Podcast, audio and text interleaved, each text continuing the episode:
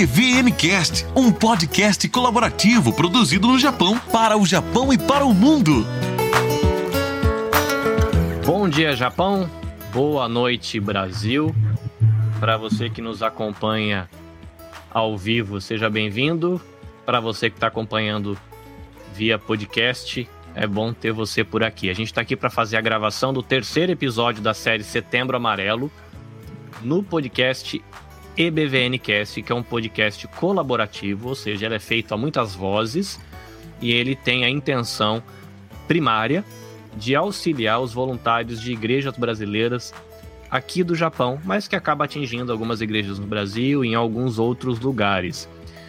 Para a gente desenvolver esse bate-papo, tem eu, que sou o host do projeto, também sou a pessoa responsável pela edição na Nabecast, que é a minha empresa de edição aqui no Japão. A gente tem Cláudia Kobayashi, que eu vou corrigir a informação da semana passada, que eu disse que ela é voluntária do projeto Tsuru. Na verdade, ela é uma das profissionais que fazem atendimento no projeto Tsuru. Agora tá certo, né, Cláudia? Sim, sim. Muito bem. Bom dia para você. Como é que você tá? Tudo bem.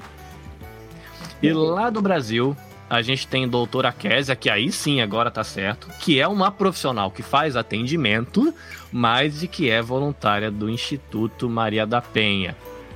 Boa noite, Carlinhos. Boa noite, Cláudia. E as pessoas que já estiverem aí entrando. Prazer poder novamente estar aqui para contribuir com alguma coisa, poder ajudar, principalmente num tema tão importante, sério. EBVNcast para aprender e servir melhor a Deus, a família, a igreja e a sociedade.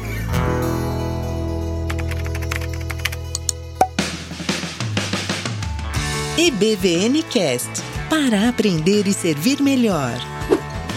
Vamos para a nossa o nosso tema de hoje, que é o fato de que a gente precisa falar sobre suicídio. Eu deixei algumas anotações aqui então, desde 2014, a Associação Brasileira de Psiquiatria, em parceria com o Conselho Federal de Medicina, ele organiza no Brasil o Setembro Amarelo. O dia 10 de setembro é oficialmente o Dia Mundial de Prevenção ao Suicídio, mas a campanha acontece durante todo o ano no Brasil e é mais reforçado no mês de setembro, que é considerado Setembro Amarelo. Em números, no Brasil, eles são registrados cerca de 12 mil suicídios por ano, no mundo inteiro é mais de um milhão de suicídios por ano. Então, no Japão, em 2003, foi é, registrado 34.427 suicídios. E o ano passado, 2019, esse número caiu para 20.169 casos, que é o número menor registrado desde 1978. Com uma observação que para adolescentes com, com idade menor de 20 anos, esse número continua alto, inclusive ele cresceu.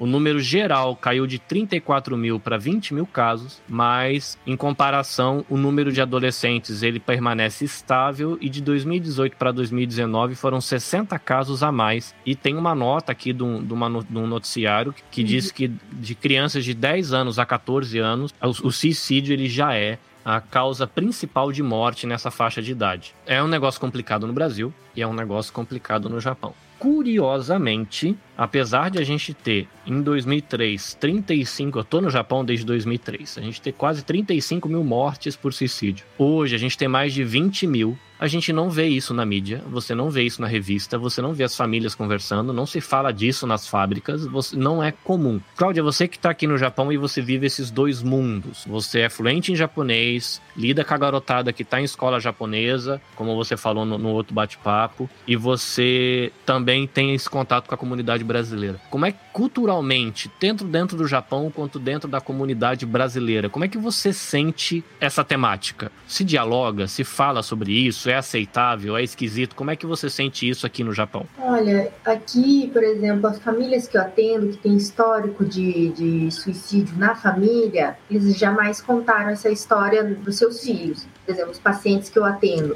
Aí eu pergunto para os pais, a primeira entrevista eu faço com os pais, e pergunto se tem histórico de, de algum transtorno mental, se alguém se ouve. Eles falam: ah, sim, sim, minha irmã se matou. Daí vocês conversaram sobre isso? Ah, não, não precisa. Aí vai que influencia, sabe? Então aqui também ainda existe essa coisa do você falar do suicídio, pode ser que influencie. A menina, a, a adolescente, já tá não, não é, ela não tá depressiva, no caso é ansiosa, né? Mas assim, já tá, já tá com, digamos, questões, demandas emocionais. Aí você fala que um tio morreu, parece que vai, sei lá, não não é legal falar, vai que influencia o negócio, né? Então, assim, é, fala, é, ainda a gente tem esse mito aqui de que falar sobre suicídio vai incentivar o ato cometer ou, idea, ou o surgimento da ideação suicida. E eu também vejo que aqui não é, assim, a questão da saúde mental aqui no Japão é muito recente, não sei se, né, não sei se você lembra, mas assim, eu, por exemplo, quando fui aí no Japão em 2007, que eu fui estudar aconselhamento escolar, na faculdade, ninguém falava sobre esse assunto. E a gente não tinha esses.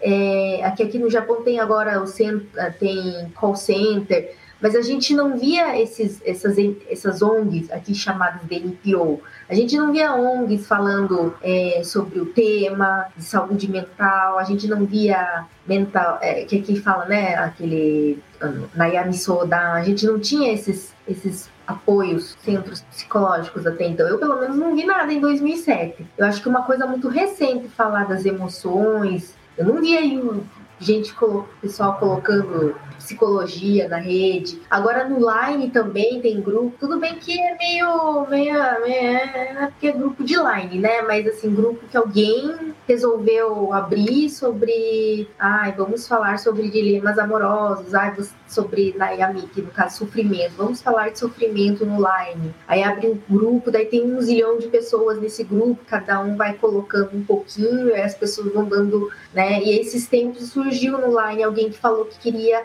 se matar e, uma, e o pessoal falando, não, mas você quer se matar como? Liga lá pro, tem, eu conheço uma ONG. Então, assim, esses, essas coisas. Tem gente que criticou também, né? Mas a gente vê de tudo online. Mas eu vi gente que, que já tá com esse pensamento: não, vamos lá, precisa de, do que, que você precisa. Então, assim, do jeito deles ali, não que sejam mais assim, mas é, eu vejo que há uma mudança nesses últimos anos. Aí, a, realmente, da criançada ali, é interessante ver que é, é o que eu escutei do pessoal da fábrica, né? Que chega a ser setembro aumentam, dá um boom no crescimento de jovens e adolescentes que se matam, que não querem voltar para a escola, porque a, agosto é férias escolares, setembro é o retorno das escolas. E daí diz que em setembro há um boom de suicídio de jovens, é, de crianças e adolescentes, devido a essa questão de voltar para a escola, que eu acho que também é muito relacionado algumas, ao IGME também, que o IGME é o bullying aqui, né? Doutora Kézia, no Brasil, já estou fora do país há 17 anos, como é que essa temática é tratada no Brasil? Ainda parece algo natural de se falar na TV, de se falar na rádio, em podcast, jornal, revista, conversa de família, grupo de WhatsApp, ou ainda é meio tabu se falar dessa questão do suicídio? Eu percebo que come começamos em alguns grupos, por exemplo, entre uh, colegas da faculdade, psicólogos, nós conversamos mas, de modo geral, como até você citou, os médicos, enfermeiros, outras áreas de saúde médica têm grande dificuldade. Eu vejo a psicologia a psiquiatria aqui no Brasil como os grupos de saúde que mais conseguem lidar com essa questão da morte. Na faculdade, paguei uma cadeira de psicologia hospitalar e nessa cadeira nós estudamos um livro chamado sobre a morte e o morrer. A morte é o do outro, morrer o meu, a minha finitude. E é um dos livros que eu mais amo na vida. Eu tenho uma paixão particular pela morte, no sentido de finitude, quando se você consegue viver todos os ciclos e deixa legado. Então, é, neste livro eu pude compreender, inclusive, que quanto mais falamos sobre a morte, mais e melhor vivemos, porque compreendemos que aqueles que amamos um dia se vão, então amaremos mais. E também tomaremos uma maior ciência de nossa própria finitude. Eu não lembro agora o nome do autor, mas se quiserem procurar depois, eu tenho inclusive em PDF, sobre a morte e o morrer. Mas, é, Carlinhos, Cláudia, de um modo geral, nas famílias brasileiras é tabu, e especialmente, como você falou, é, pela questão religiosa, não igreja tal, tal, de um modo geral, as religiões ainda têm essa questão de acreditar. Falar sobre suicídio incentiva. Eu tive du eu tenho duas experiências para compartilhar. A primeira, na religião onde eu professo minha fé, no ano passado, eu era professora de um grupo de jovens e no primeiro dia de aula, chamamos de seminário, que estudamos Novo Testamento, Velho Testamento e outros, outras bibliografias. No primeiro dia de aula, eu recebi no WhatsApp a mensagem: Melina se matou, enforcada. Eu não sabia quem era, porque eu tinha acabado de me mudar para aquela região. Disseram, uma jovem de 14 anos. Eu disse, nossa, é uma aluna minha que eu iria conhecer hoje à noite. E, de fato, e eu fui à igreja no domingo, isso foi numa terça-feira, eu não fui às cerimônias, eu não conhecia a família, eu não, realmente era a minha primeira semana naquela unidade.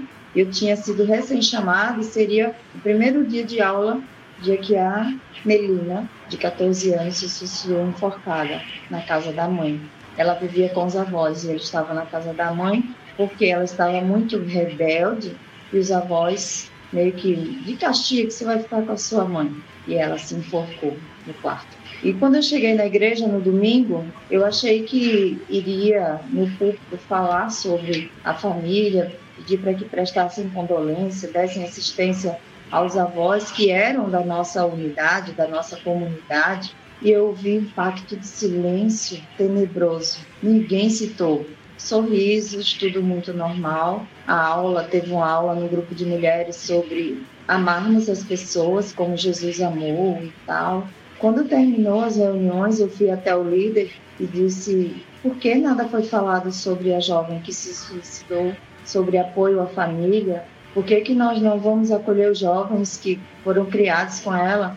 É uma jovem que estava que cresceu com a maioria dos outros adolescentes. Todos os adolescentes estavam de semblante arrasados e o líder disse para mim: falar sobre suicídio vai levar a pessoa ao suicídio. Eu expliquei para ele que não, pedi a oportunidade para poder falar sobre o assunto e me foi negada. E ficou assim mesmo. Então aqui é tabu, pacto de silêncio nas famílias, nas igrejas, né? mas em, em relação aos grupos psicólogos e psiquiatras conversamos bastante.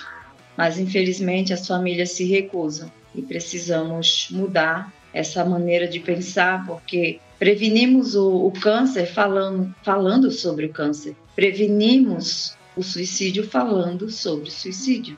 Cláudia, é, da experiência profissional que você tem é, aqui em contato com esse duplo universo é, Japão-Brasil, o que você vê que leva a pessoa a considerar o suicídio? Que tipo de situações na sua vivência profissional você acredita que, que leva a pessoa a considerar é, o, o, fim da vida? É, são diversos fatores, né, Carlinhos? É, desde a situação. É porque, assim, 90% dos, do, das tentativas ali né, são por atos impulsivos. Né? 90% das tentativas de suicídio são por impulso. Então a pessoa se separou. Ah, meu Deus, a minha vida é, é insuportável sem aquela pessoa. Ela vai lá no ato de impulso, é, por isso que também 90% dos casos também são evitáveis por, pelo ato impulsivo, porque eles querem, é, porque o suicídio é um ato definitivo para um problema temporário, mas é, na hora do, do, do desespero, né? Por exemplo, separei, ah, a dor é muito insuportável. Tem gente que não tem. Críticas nas redes sociais, é só a gente vê algumas arti alguns artistas aqui no Japão que não, não suportaram a crítica das redes, das, da mídia, né, social, e acabaram também é, cometendo suicídio. Desemprego, desemprego, bullying. Tem fatores também do, das, dos transtornos mentais, né? A gente sabe que ainda a depressão, o transtorno bipolar, o, o transtorno de personalidade borderline, a gente sabe que esquizofrenia esses ainda são é, fatores de risco muito grande. O próprio suicídio também da, das pessoas que, que, perdem entes queridos também, que daí é um estresse pós-traumático, né? Que a gente vai falar daqui a pouco sobre isso. Mas o estresse pós-traumático também é outro fator que, que leva a pessoa a tirar a própria vida. Então, são N fatores é, mas lembrando que é um ato, inicialmente, é um impulso de não, não eliminar com a vida, mas ele não quer, não, quer, não quer acabar com a sua vida, mas ele quer acabar com o sofrimento, com aquela dor existencial. Então, por isso que ele é um ato definitivo para um problema temporário, porque ele não quer, na verdade, eliminar com a vida, ele quer apenas que aquela dor, aquela desesperança, aquele desespero termine. Então, é um sinal de. É uma, um pedido de ajuda. Doutora Késia, dentro da tua vivência profissional, como é que você tem visto aí o suicídio? O que você acha que, dentro da sua experiência, é, leva as pessoas a considerarem essa opção como uma solução para o problema, como diz a doutora Cláudia, né? Não uma, uma solução para a vida, mas pelo menos uma solução para o problema. Eu concordo inteiramente com o que a Cláudia falou. A questão não era o e é muito interessante, né? O suicida, ele não quer morrer, ele quer matar a dor. E ele geralmente está ansioso. Nem todo suicida tinha depressão, isso é um dos mitos, né? Sempre acreditar que toda pessoa que cometeu suicídio é tinha depressão, não. Muitas vezes tinha mais ansiedade. E é a pressa, né? O, su o suicídio, eu tenho um cliente que ele diz isso. E tem ideação, nunca chegou a planejar nem tentar, e mas pensa muito em mutilação, em suicídio. E nas nossas sessões ele chegou a dizer porque seria uma forma rápida, como Cláudia falou. Eu não aguento mais esperar. Você é, conversamos que é uma fase, mas essa fase tem uma semana já, então, ou um mês. Então, é a pressa em resolver. Então, é a ansiedade e a compulsividade, geralmente. Claro, em muitos casos, vem também de uma tristeza profunda. Eu gostaria, inclusive, de citar uma música que eu iniciei o setembro ouvindo e refletindo sobre essa letra linda do Zé Cabaleiro, que é um dos músicos brasileiros que eu mais amo, que diz assim: Ando tão à flor da pele que qualquer beijo de novela me faz chorar. Ando tão à flor da pele que teu olhar, flor na janela, me faz morrer. Ando tão à flor da pele que meu desejo se confunde com a vontade de não ser. Ando tão à flor da pele que a minha pele tem o fogo do juízo final. Um barco sem porto, sem rumo, sem vela, cavalo sem sela, um bicho solto, um cão sem dono, menino bandido. Às vezes me preservo, noutra suicídio. Então, é, essa música é, é linda, mas ela traz uma dor. Ando tão à flor da pele, tô tão sensível. É uma pessoa em depressão, provavelmente, né? Que é essa inspiração. Os depressivos compõem poemas e músicas extraordinários. Provavelmente essa letra, se for do Zé Cabaleiro, não lembro agora se é dele, acredito que sim, estava num momento extremamente depressivo. É, um barco sem rumo, cavalo sem sela, às vezes me preservo, em outros momentos, nessa questão da emergência, né, do desejo de terminar rapidamente com a dor. E como não se fala sobre isso, não existe um diálogo, abertura em muitas famílias, isso se agrava, porque as pessoas não têm legitimidade para falar da dor, especialmente os jovens. A gente está trazendo aqui muita juventude. Tem essa, essa, esse mito de que jovem não sofre, jovem não paga a conta, não tem problema. Para que, que o jovem vai falar comigo de dor? Está sofrendo de quê? Por favor, né? Então nós legitimamos o sofrimento da criança e do adolescente não compreendermos e principalmente esse contexto atual, muito bom que você trouxe, Carlinhos, a questão da internet é nova, nós não sabemos ainda lidar. Nós adultos, imagine nossos jovens, nossas crianças, é tanta exposição, é tanta informação e como você falou, qualquer jovem pesquisa e encontra qual é a lâmina mais adequada para fazer mutilação. Né? Então, Isso é, é fácil, tá? E acessível. Então, precisamos de mais diálogo nas famílias. Precisamos conversar com as crianças e parar com essa história de legitimar a, o sofrimento infantil e dos nossos adolescentes. Uma vez minha mãe, que eu acho que está assistindo, acredito que sim, minha família, um beijo para você minha mãe disse: No meu tempo não tinha isso. Eu disse: Mãe, tinha. É porque omitia uma morte. Dizia: Ah, tal criança morreu de outra coisa. Até como hoje faz.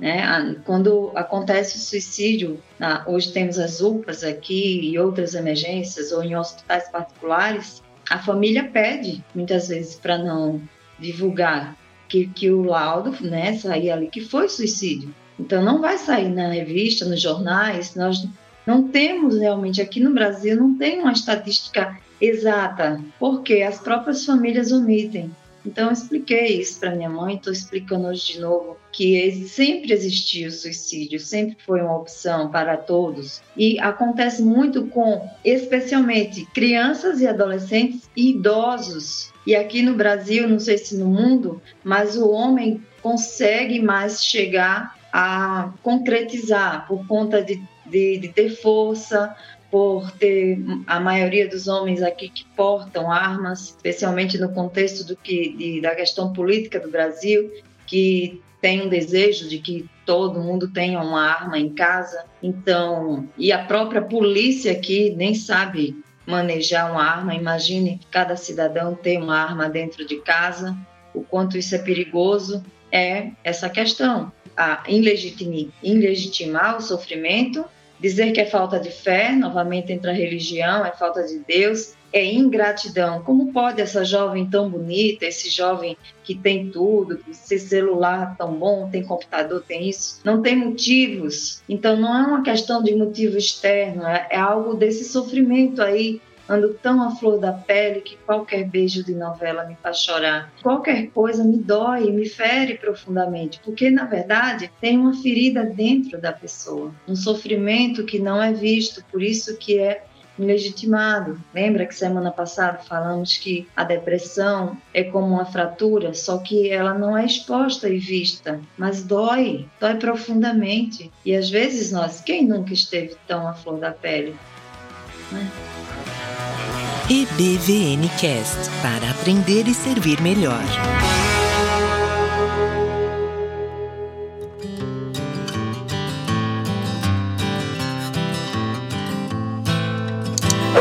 A doutora Késia falou agora há pouco sobre idealização. É uma palavrinha bonita que a gente não usa muito. Explica pra gente um pouquinho o que, que é esse negócio aí de idealização quando a gente está falando de suicídio a ideação, ideação, né? Ideação suicida.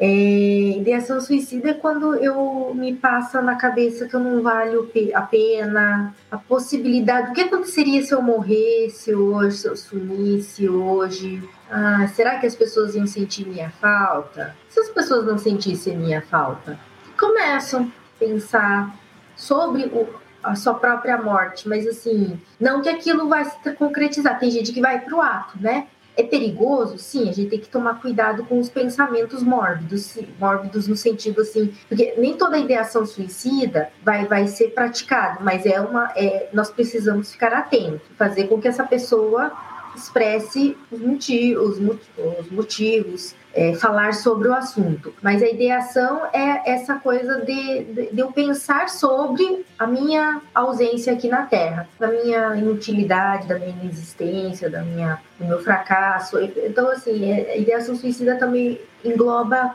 esses pensamentos negativos, né? De, de, como, como seria se eu não existisse, ah, se eu tomasse esse remédio todo, o que será que aconteceria? Se eu misturar esse negócio com esse negócio, será que? Quando a gente tem essas ideias que tocam esse universo de se eu não estivesse aqui, seria aquele momento de eu dar uma respirada e olhar com um pouco mais de cuidado para mim mesmo. É correta a minha, minha análise? E vai da frequência também, é, né? Às vezes a gente tem essas coisas assim de um dia só, né? Mas depois é tudo, tudo uma frequência, né? É, é com, com, que esse pensamento ele é persistente, então eu fico persistente, né?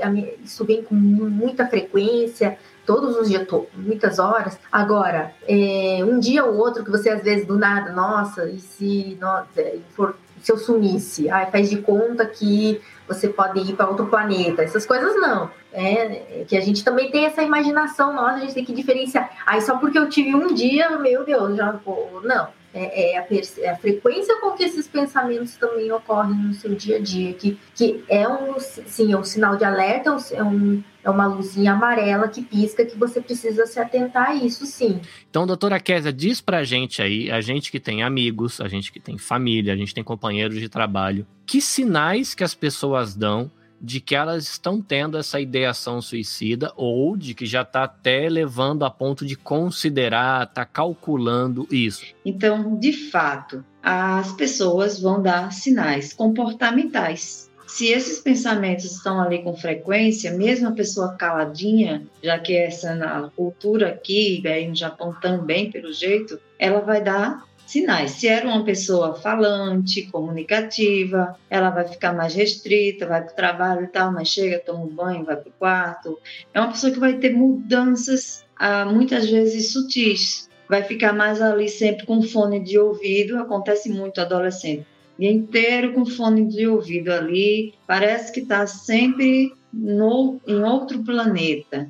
Né? Rendimento escolar, por exemplo, crianças e adolescentes é uma coisa que a gente precisa prestar atenção. Passa a comer muito ou a não se alimentar. Um dos meus clientes em depressão e que tem é, ideação suicida, ele não tem fome. O que, que acontece se você não come? Você morre, né? Então, é, é muito sutil, mas eles dão sinais. E às vezes começam a dar sinais mais drásticos, como começa a se mutilar os jovens, é, toma remédio da, de outra pessoa, contra remédio da família e toma, e, enfim, existem muitas, muitas sinalizações. Chora com frequência, enfim, precisamos estar bem atentos, principalmente porque quem, quem vai perceber, quem tem que perceber é ali a família ou os amigos que trabalham, perceber um comportamento diferente. A pessoa teve as ideias, e essas ideias ultrapassaram a barreira das ideias, sinalizou para todo mundo, né, mas acabou de que ela encontrou uma maneira de colocar essas ideias em prática. Foi socorrida, foi salva.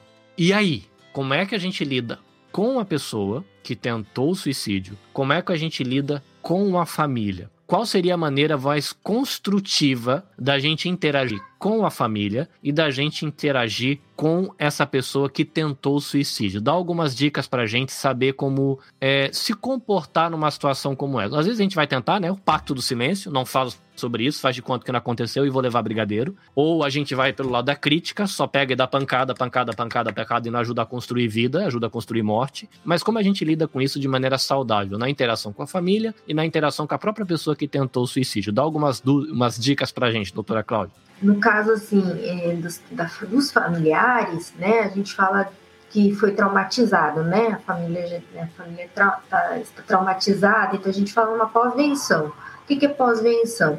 Pós-venção é o cuidado que a gente tem com, que, é, segundo Edwin Schneider, que é o pai da suicidologia, ele diz que uma vez que acontece essas coisas, não, não precisa ter a, a pessoa que, que, que, cometeu o ato, ela não precisa ter, ter, ter tirado, né, no caso, ter morrido. Mas, assim, toda a família que passa por essa situação se torna, ele chama de survivor, né, que é sobrevivente. Então, após benção, esse cuidado ao, aos familiares que são sobreviventes de uma pessoa, né, no caso do, do, do paciente, do caso da, da, pessoa que, que tentou o ato. A pessoa que tentou o ato, assim, realmente, ela ainda, ainda continua, ela ainda ela entra num fator de risco. Então, assim, ela está vulnerável, ela entra no fator de risco, ela pode, né? A gente sabe que durante um tempo as pessoas tentam ainda mais vezes, então ela está sendo medicada, ela está tá fazendo terapia, está recebendo apoio da família, é claro, uma fase difícil de, de impulsividade, uma série de outras coisas, então que vai. Mas a família em si também precisa da rede de apoio. Assim, eu entendo que a, a nossa rede, apesar da, né, do, do, do, do ter várias cartilhas, por exemplo, na, na, no Sistema Único de Saúde, Ministério é, da Saúde, por exemplo, se a gente for ver na internet, na prática é uma coisa, mas na teoria a gente vê é, cartilhas, prevenção, cartilha para profissionais da área de saúde interagir com, com, com os familiares que, que, que são sobreviventes, é, um acolhimento sem culpa, né, que coisa que na prática não, não a gente ainda vê, percebe essas questões ali de, de culpabilização da família, vou chamar o conselho tutelar. Então a gente ainda vê a culpabilização da família, isso piora o trauma da família, aí a, o sobrevivente também começa a se sentir culpado. Isso também te, gera um outro fator de risco para o sobrevivente, que o sobrevivente também pode entrar numa vulnerabilidade e entrar em estado depressivo. E, consequentemente, por, por ele já estar traumatizado, também ele também entra num fator vulnerável também pacientes que podem que né, futuramente de pessoas que podem também atentar contra a própria, própria vida. Então, eu acho que esse acolhimento, esses grupos de apoio, é, o profissional entender que, compreender que existem muitos fatores, né? Até porque adolescência também, e adolescentes especificamente, né? Que é uma fase de imediatismo. Assim, a primeira, o que, que eu indico as pessoas, o que, que as pessoas devem fazer? Gente, jamais critique. Você não está ajudando em nada. Se você, né, se você se não vai ajudar, também não atrapalha. Aqui no Japão não encontrei coisas sobre pós-venção, né? Aqui até tenho. Aí no Brasil eles, eles têm um estudo mais amplo. Até tem uma. Estava lendo aqui sobre pós-venção, né? Que é. O que, que é pós-venção? Termo pós-venção criado por Schneider, uma das principais referências nos estudos sobre suicídio, foi introduzido para. É, tá. Definimos pós-venção como qualquer ato apropriado e de ajuda que aconteça após suicídio, com o objetivo de auxiliar os sobreviventes a viver mais com, com mais produtividade e menos estresses que eles viveriam se não houvesse esse auxílio. A morte por suicídio, ou também a tentativa, não precisa ter ocorrido a morte em si, é um caso especial em que a morte é considerada desnecessária e a tendência a atribuir culpas é, consequentemente, muito maior. De um lado, a pessoa morta ou que tentou, né, pode ser responsabilizada por ter abandonado deliberadamente os sobreviventes. Do outro, algum dos parentes pode ser considerado responsável por ter provocado o ato. Com esse alto potencial de acusação e sentimento de culpa, não é de se surpreender que a morte por suicídio possa deixar uma esteira tão impressionante de psicopatologia que se estende não só aos sobreviventes imediatos, como também aos seus descendentes. Aí aqui ele fala sobre, sobre essa questão de, da, do, da rede de apoio, porque todo a, quando eu li um pouco, eu li um pouco sobre um, um trecho do livro do, do, próprio Edwin Schneider, ele fala da, dessas redes de apoio que os sobreviventes, né? Porque nem todo sobrevivente precisa de, de psicoterapia, mas que precisa sim de orientação, de suporte dessa rede, de, principalmente a rede de apoio, como sendo importante. Então, assim, falar sobre suicídio, ele, ele, é, ele é, um ato, ele é um ato social, né? Na verdade, é coletivo, ele, ele não é só da área de saúde, ele também engloba a área da, da das ciências sociais, da, da sociedade civil também, né? Então, assim, ele é um, é, então essa rede de apoio, ela não vem só dos profissionais de saúde, da, né, de outras, ele vem de todos. E claro, como falei, né, é, reforçando para as pessoas que querem dar algum suporte, culpabilizar, gente, culpabilizar, debochar, essas coisas também não só atrapalham. Então, assim, se você vai fazer isso, é melhor manter-se só falar, olha, estou aqui, que a família já sabe, entendeu? A gente, quem, quem tentou também já sabe entendeu? Das coisas que passam. Não precisa alguém chegar e ficar colocando. Então, assim, é ter a consciência de que as pessoas envolvidas sabem, né? E só elas sabem dessa dor. Então, é, é, é trabalho da empatia é isso também. A, a, gente tem o costume de achar que a gente tem que falar alguma coisa, mas o silêncio também diz tudo. Bem, do mesmo jeito, vai precisar haver uma rede de apoio primeiramente para a família imediata, né? Que a gente diz que é aquela família que morava com a pessoa que conseguiu concretizar o suicídio. Geralmente, uh, e é, foi muito bom você ter dito que a gente não precisa falar muita coisa. Uh, os imutados, muitas vezes, alguns, vai depender da personalidade, eles querem relatar, eles querem falar da vida da pessoa, eles querem contar os episódios. É, é uma forma para alguns de viver o luto. É um luto muito difícil, específico, né? Luto é doloroso. Qualquer tipo de morte vai causar muita dor na família, nos amigos. E as pessoas querem conversar sobre, ser ouvidas. Porque eu sempre digo que um bolo não é feito com um só ingrediente. Se existe uma responsabilidade quando alguém se suicida, especialmente quando é um de menor, e eu acredito que exista sim. Então, cada pessoa tem que tomar sua responsabilidade. Vamos partilhar não da culpa, mas da responsabilidade. A palavra culpa é uma pedra de moinho que afunda. A palavra responsabilidade, ela é uma mola propulsora que, que traz novas ideias. Para quem chegou a concretizar, a família também vai ter que fazer ajustamento criativo e a rede de apoio, se tem uma psicóloga, um psicólogo, um psiquiatra cuidando dessa família enlutada pelo suicídio, é ficar também observando o período de luto, claro que vai variar de pessoa para pessoa, da relação que existia com cada pessoa, mas pode vir a existir aí, especialmente nesse caso, um luto patológico, que aí vai levar de repente a pessoa que se sente ali na responsabilidade maior a também tentar. Então, precisa ter muito cuidado com essa família, porque eles podem, inclusive, eles são potenciais a tentar também essa intervenção, porque a dor é dilacerante. Então, Carlos, acho interessante deixar também, é, falando também da prevenção, né? Você falando da prevenção, os números também, assim, é sempre bom deixar aqui no Japão, números aqui, tem ONGs aqui também, né, trabalham com jovens, o CVV vem fazendo, no Brasil o CVV ainda é a referência que vem fazendo a diferença na parte de escuta e prevenção, eles trabalham com atenção centrada na pessoa, né, um trabalho bem criterioso do CVV. Aqui no Japão tem um call center aqui, o TEL, também tem é, para estrangeiros, mas infelizmente não tem português ainda. Mas tem o tem inglês, tem inglês e japonês. E assim vale a pena deixar os númerozinhos, né? O CVV é 188, o TEL é um outro número que é meio grandinho aqui, 119, mas isso é de emergência. Mas tem o Lifeline, TEL Lifeline, que é o 0357 740992. Tem um link para um outro que é um site chamado lightring.org.jp, que também faz atendimentos de saúde mental. Os dois fazem em inglês e em japonês, para quem, quem, caso, né, a questão da trabalhando já na prevenção e a rede de apoio.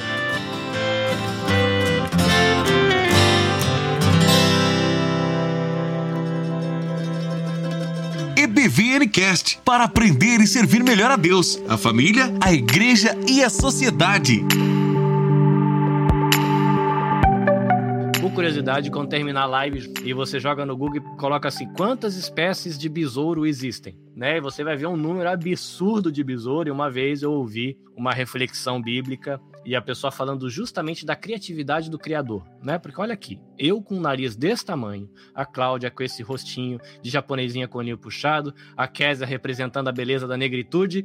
Pra que tanta coisa diferente? Aí o rapaz ele citou a quantidade de besouro que tem no mundo. Falei, cara, pra que tanto besouro? Podia ter dois, três, tava bom. É um negócio assim de 500 mil espécies, né?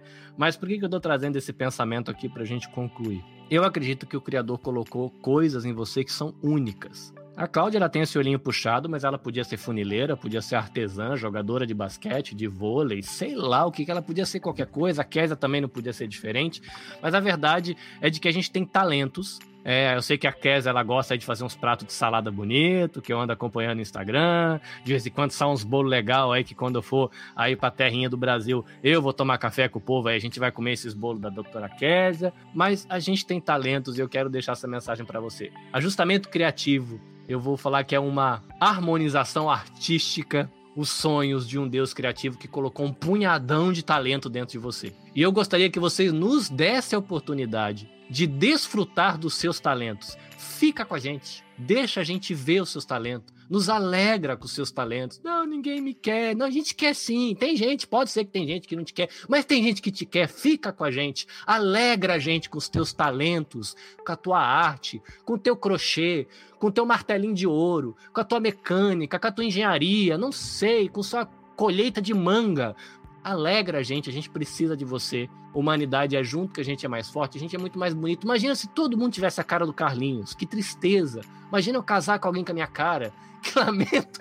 Ainda bem que minha esposa é diferente. Isso é muito bom. O EBVNcast ele é um podcast colaborativo feito no Japão para atingir comunidade brasileira aqui no Japão e quem sabe ao redor do mundo. A gente tem uma, uma frase que resume o que a gente faz, que é a possibilidade da gente aprender para poder servir primeiro melhor a Deus, que tem, dá esses talentos e um desafio, né? Dá uma agulha e a linha e agora faz, constrói alguma coisa com isso. Então a gente tem que aprender para poder servir melhor a Deus. E esse servir melhor a Deus é servir melhor a nossa família, servir melhor a comunidade que está próxima ali. No nosso caso a gente fala que é servir melhor a igreja, né? Aqueles, aquela família estendida que a gente tem e servir melhor a sociedade. Então eu espero aqui com essa live finalizando aqui a nossa série Setembro Amarelo 2020 com o apoio da doutora Cláudia, que está tendo apoio do Projeto Tsuru, apoio do SOS Mamães, beijo para Eduardo, beijo para a Lília lá do SOS e do Projeto Tsuru, a doutora Késia, beijo para todo mundo no Instituto Maria da Penha, que eu sei que apoia as iniciativas que a gente tem aqui, ela é voluntária do Instituto Maria da Penha lá no Brasil, eu aqui no Japão, beijo para a galera da minha igreja que apoia, tá sempre dando joinha, beijo para todo mundo que incentiva e fica aguentando, além de me aguentar lá na igreja, tem que me aguentar nos podcasts, nas lives, mas o pessoal apoia. E tem sido muito legal. E eu tenho essa, essa ideia de poder tratar de muitos assuntos com muita gente diferente e a gente de alguma maneira construir através do aprendizado uma vida mais saudável para todo mundo, né? Saudável fisicamente, saudável na, na, arte emocional, saudável espiritualmente, saudável na, na vida profissional, saudável na vida acadêmica. Então isso é muito legal e o meu estúdio está comprometido com isso, em conectar pessoas, desenvolver amizade, construir parceria, que é o que a gente está fazendo aqui. Tem um estúdio de podcast, uma voluntária do Instituto Maria da Penha, profissionais da psicologia, Projeto de Suru, SOS Mamães, todo mundo junto aqui para desenvolver amizade, construir parceria e compartilhar vida através de podcast. Que esse é o lema do meu estúdio e aqui estamos nós e eu acredito que nós somos bem sucedidos. Cláudia, como sempre, não podia faltar merchandise, beijocas, por favor. É verdade. A gente precisa falar sobre suicídio, pessoal. Lembrando que falar sobre o assunto não incentiva, vamos desmistificar algumas coisas. Falar sobre o assunto ajuda, ajuda o outro lado também se sentir acolhido, tem. Então você está salvando sim uma vida ao falar sobre. Então é, vamos começar a discutir mais, né? Levem esse assunto para é, a Organização Mundial de Saúde diz que é, é bem isso, os profissionais de saúde aliados a, a redes, né? A, a, né, aos chefes de, de, da religião, tudo, eles têm um poder maior de comunicar, falar e de prevenir sobre o assunto. Então, é, acredito que, que seja isso, gente, para o pessoal que, enfim, tem essas redes de apoio, pessoal lembrando que ninguém está, vocês não estão sozinhos, quem está escutando está pensando nesse assunto, vocês não estão sozinhos e que, enfim, estamos aqui, existem vários suportes, né? As pessoas se importam sim com você, então lembrando, né? As pessoas se importam então, quero agradecer de novo a, a Lilian Mishima, o Eduardo Mishima, Projeto Tsuru do ICS Mamães, agradecer a minha família, provavelmente também está assistindo, e agradecer aos dois pela, pelo carinho, pelo, pela conversa, pelo conhecimento. Muito obrigada pela oportunidade. É, me veio à mente uma frase curtinha, mas muito profunda do Mário Sérgio Portela. Ele diz que a vida é curta, e ela não precisa ser pequena, né? pequena no sentido de medíocre. Eu aprendi a palavra mediocridade com minha mãe. Acho que ela nem sabe disso. Mas uma vez ela me disse: Isso é medíocre. E eu fui estudar o que era, né? Tipo, uma coisa sem muito valor tal. Então, a nossa vida é curta, mesmo quem vive 70, 80, 100 anos. Nós temos uma passagem curta aqui na Terra. E a nossa vida não precisa ser pequena. Nós podemos viver com intensidade. Eu acredito que hoje, por exemplo, nós três estamos fazendo nossa vida valer a pena, trazendo uma mensagem de vida, de esperança para as pessoas. Eu amo a minha profissão, eu adoro poder ajudar as pessoas a ressignificarem sua dor, a falar do passado que não conseguimos mudar. Passado e, e futuro são ilusões, não conseguimos atuar neles. Só atuamos no aqui e no agora. é aqui que estamos e é aqui onde podemos fazer algo. Então, eu trabalho especialmente atualizando as pessoas, fazendo com que elas ressignifiquem coisas que eram extremamente dolorosas e a, uma das minhas clientes essa semana me disse é tão bom, nossa, eu, eu ainda sou paga pelo meu trabalho, eu digo às vezes, que ela disse assim, é, no final, eu, como é que você tem sentido? E foi, acho que, nossa sétima sessão. Ela disse: Eu hoje penso sobre minha infância e adolescência com saudade. Não é aquela dor, porque antes, quando eu pensava, eu dizia: Não quero nem pensar nisso, foi um horror. E estando em terapia, estou aprendendo e descobrindo com você que também aconteceram coisas muito maravilhosas. Ela ressignificou as ocorrências. Nós não fomos no passado e mudamos as coisas e voltamos. O passado está lá e acabou, é aquilo ali. Mas ela ressignificou o sentimento dela em relação. Então, que a nossa vida de fato é curta e é, mas ela não precisa ser pequena, medíocre, que possamos produzir, falar, amar como uma mulher cristã também, é, Jesus Cristo, meu Salvador, nosso Salvador, disse: Vinde a mim, todos os que estáis cansados e oprimidos, e eu vos aliviarei. E ele disse que nós podemos compartilhar o nosso fardo com ele e ele tornará mais leve. E é verdade, eu sinto esse apoio. Eu sou cientista, sou da ciência, mas eu sou cristã, como vocês. Muito obrigada meu beijo vai para minha família, para minha mãe especial, por estar em isolamento, né? Mas agora ela está com a família e está podendo acompanhar as lives e ela fica bem orgulhosa, feliz. Minha amiga Tatiana, que é uma amiga de 30 anos. Eita, ela não gosta quando eu falo assim, né? Porque aí denuncia. Eu não me importo de dizer que tenho 43 anos, mas somos amigas há 30 anos. E eu queria mandar, eh, Carlinhos, você fez aniversário recentemente. Queria mandar um eu te amo para minha filha Sara. Sara fica com a gente, pratica o Muay Thai, bate forte nos, nos, nos oponentes, né, dentro do esporte, traz medalha, traz cinto, sei lá, não sei como é as premiações no Muay Thai, mas torna-se campeã na tua, na tua escolha você é uma garota de sucesso. A mamãe ama você, o seu irmão ama você, a vovó Vera ama, os outros avós também, a família, tanta gente. Você é muito linda, então fica com a gente, como o Carlinhos falou. Contribui com o teu talento. A vida, ela é maravilhosa e vive aqui com a mamãe e com a gente. Muito obrigada a todos, especialmente a vocês e o respeito, convite do Carlinhos muito amor mesmo por vocês. Muita gratidão, Carlinhos. Beijos.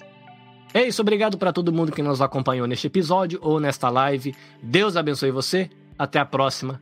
Sayonara.